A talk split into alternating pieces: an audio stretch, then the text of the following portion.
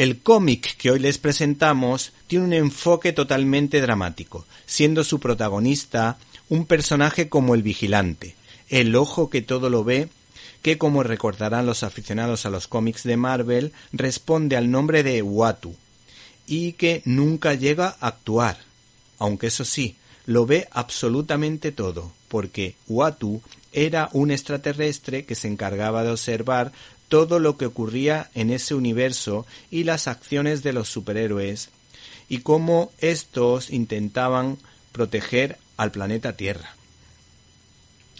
Este personaje fue creado por Stan Lee y Jack Kirby. Como dato curioso, más tarde Roy Thomas le dio más protagonismo en la serie ¿Qué pasaría si los personajes de Marvel se trasladasen a otra época o viviesen una situación diferente a la habitual. Pues bien, este notabilísimo cómic comienza con el asesinato del vigilante y se titula Pecado original.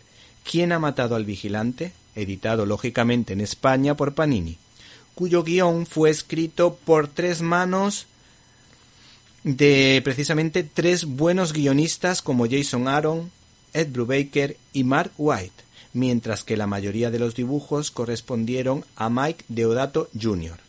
Pero les aconsejamos que estén pendientes de la galería de ilustraciones y que presten atención a dos dibujos a doble página que demuestran el gran dominio con el lápiz y la gran puesta en escena, o en este caso, de viñeta.